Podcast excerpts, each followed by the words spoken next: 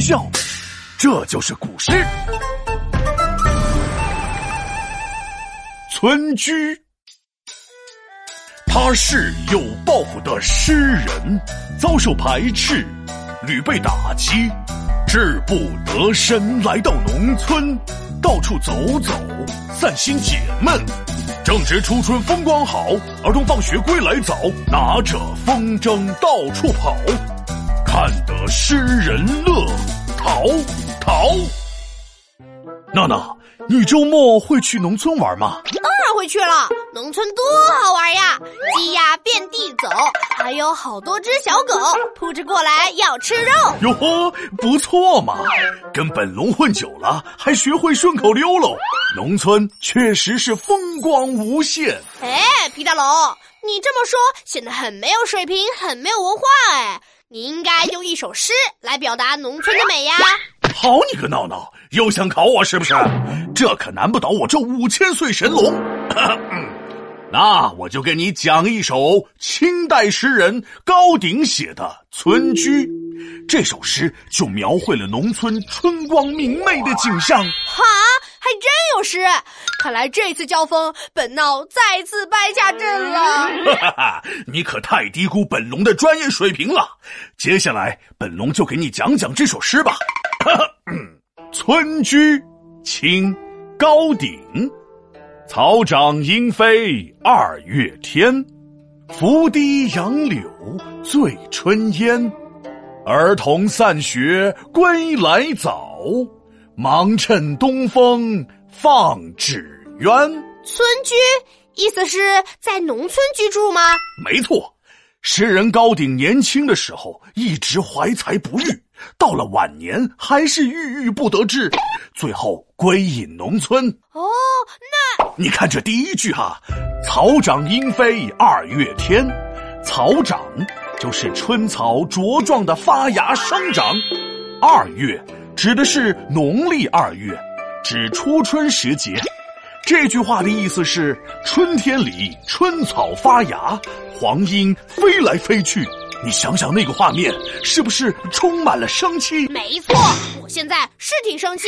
你说你今天怎么不按套路出牌了？就顾着自己滔滔不绝，一点都不给我发挥的机会。哎呀，呃，可能是太激动了，一时忽略了你的感受，我认错。来来来，你也说说你的理解。嗯，接下来是拂堤杨柳醉春烟。是说杨柳喝醉了，扶着堤岸吐到冒烟。啥？我都被你气冒烟了！给你机会你都不好好珍惜。拂是吹拂的拂，指轻轻擦过；醉指陶醉；春烟指春天空中弥漫的水汽，像轻薄的烟雾。这句话的意思是：杨柳轻轻拂着岸。在袅袅的炊烟里迷醉，哼，嗯，嗨，皮大龙，你别生气嘛，我这不是看走眼了吗？哼，我看你根本就是不走心，我皮大龙都要被你气成脾气龙了。别呀，我还是很走心的。你看，你看，下一句，儿童散学归来早，散学就是放学，意思就是村里的儿童放学了，早早的归来。我说的对吧？嗯。这还差不多。忙趁东风放纸鸢，我没猜错的话，纸鸢就是指风筝吧？意思就是急忙趁着这春风，把风筝放向蓝天。不错呀，突然又在线了，是鹰的一种。纸鸢就是一种形状像鹰的风筝。看在你一连答对两句诗的份上，本龙就不计前嫌了。这首诗描绘了江南农村的美景。还展现了孩童愉快的生活，乃清代儿童诗篇中的佳作。哇，农村果然也是充满魅力啊！而且我再次确认，皮大龙，你的专业水平确实很高。我就随便考你说出一首农村的诗，你张嘴就来，实在是佩服佩服。呃，其实，嗯，呃，有件事一直想跟你说，呃，我我今天就是准备跟你讲《村居》这首诗。啊，皮大龙，皮大龙敲黑板，古诗原来这么简单。春草发芽黄莺飞，堤岸杨柳啊随风吹。归来儿童放学早，放起风筝不停歇。听我认真来一遍，起。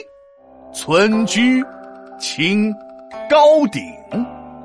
草长莺飞二月天，拂堤杨柳醉春烟。儿童散学归来早，忙趁东风放纸鸢。